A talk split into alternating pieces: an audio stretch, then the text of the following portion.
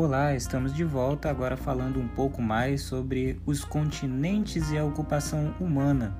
Vimos anteriormente um pouco sobre o processo histórico, juntamente com o geográfico, das regiões que os nossos antepassados originaram e as quais foram a partir dos anos conseguintes. E agora nós vamos ver um pouco mais detalhadamente e um pouco mais densamente sobre o processo de formação dos continentes e também os oceanos. Para começar, peço que você coloque na sua página 5 e observe atentamente ao mapa que está bem ao centro da página. Consiste em um mapa onde você pode identificar todos os continentes, todos os pedaços de terra, o qual você já viu em algum momento da sua vida e que está cercado, ou melhor, estão cercados por muita água. O nosso planeta, vale ressaltar, que também é conhecido como planeta água ou planeta azul, em decorrência da quantidade de água que existe nele. Fora isso, nós temos essas regiões terrestres, ou seja, as regiões físicas onde nós temos a presença humana, as presenças humanas e outros vestígios que podemos identificar a trajetória que vimos anteriormente. Leia comigo o primeiro parágrafo dessa página 5, que começa assim: Você já sabe que a maior parte da superfície da Terra encontra-se coberta pelas águas dos oceanos, como falamos agora há pouco. O restante, formado pelas terras emersas, divide-se em ilhas e continentes. São essas as terras que os seres humanos ocupam, onde obtêm suas condições de sobrevivência e organizam-se em sociedade. Falando sobre a questão da sobrevivência, falamos também anteriormente e agora voltamos a ela como um aspecto fundamental para que a gente possa ver como que cada um desses pedaços de terra que estão fora da água, como é que eles recebem essas pequenas, esses pequenos grupos, ou seja, essas sociedades que identificamos como grupos sociais, cada uma delas tendo a sua respectiva função, finalidade e organização.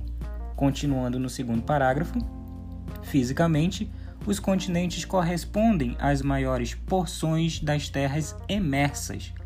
Contudo, a divisão do mundo em seis continentes, meus queridos alunos, por favor, grifem e memorizem esses nomes porque eles são fundamentais para o processo de aprendizagem e que também para que vocês comecem a identificar de maneira visual, olhando no mapa e sabendo o nome de cada uma dessas regiões. São eles: América, África, Europa, Ásia, Oceania e Antártida. Vamos repetir: 1. Um, América, 2. África, 3. Europa, 4. Ásia, 5. Oceania e 6. Antártida. Antártida talvez seja aquele continente gelado onde você consiga lembrar de Papai Noel ou alguma coisa do tipo que você consiga identificar já está de bom tamanho. Continuando a nossa leitura, adotada atualmente corresponde a uma classificação política, ou seja, todos esses territórios que nós acabamos de falar. Mais uma vez, América, África, Europa, Ásia, Oceania e Antártida. Isso está referindo-se ao processo de classificação política?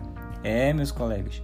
Mais uma vez, a questão política está fazendo com que nós possamos entender como se deu esse processo de distribuição dessas terras.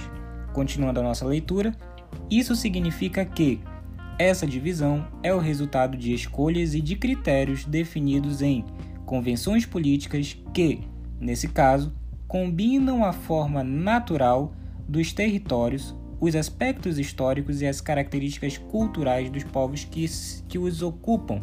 Isso quer dizer que, além do processo de divisão política, nós temos agora outros que começam a aparecer e que nos permitem compreender de que maneira foram e estão distribuídos atualmente. Né? Então, contando com alguns aspectos que acabaram de ser nomeados, você pode compreender como que o nosso globo terrestre está disposto da mesma maneira que você pode visualizar neste mapa. Observem também que para além dele existem algumas divisões que através destas linhas que você pode identificar, que são as linhas que dividem todo o nosso globo terrestre e que nos permitem localizar-nos no espaço conforme a disposição desses pedaços de terra. Continuando a nossa leitura, observe no mapa que, de acordo com a divisão política, as ilhas pertencentes, ou melhor, pertencem aos continentes. A Oceania, por exemplo, tratando de uma maneira mais específica, é um continente que abrange um grande número de ilhas que se somam ao extenso território da Austrália. Então você já tem o pertencimento da Oceania, bem como a caracterização deste pedaço de terra. Note ainda que apesar de compartilharem uma única massa continental do ponto de vista físico, a chamada Eurásia. Grifem esse nome também, por favor, e já saibam do que a gente fala quando você lê Eurásia, que significa Europa e Ásia, muito parecido do seu significado, constituem politicamente continentes distintos devido às grandes diferenças históricas e culturais entre os dois Convencionou-se então a criação de uma linha vertical, mais uma vez falando sobre as linhas que dividem e que circundam todo o nosso globo terrestre. Essas linhas verticais imaginárias, elas não existem se você tiver a oportunidade de verificar alguns mapas, notará que elas são bastante presentes, contudo elas são imaginárias, elas foram criadas pelo homem. Essas linhas são é, para separar esse imenso bloco de terras em dois continentes. Na verdade, você vai ver ao longo do tempo que todos todos esses processos de divisão eles são no intuito de organizar e definir de maneira mais pontual onde essas regiões estão localizadas.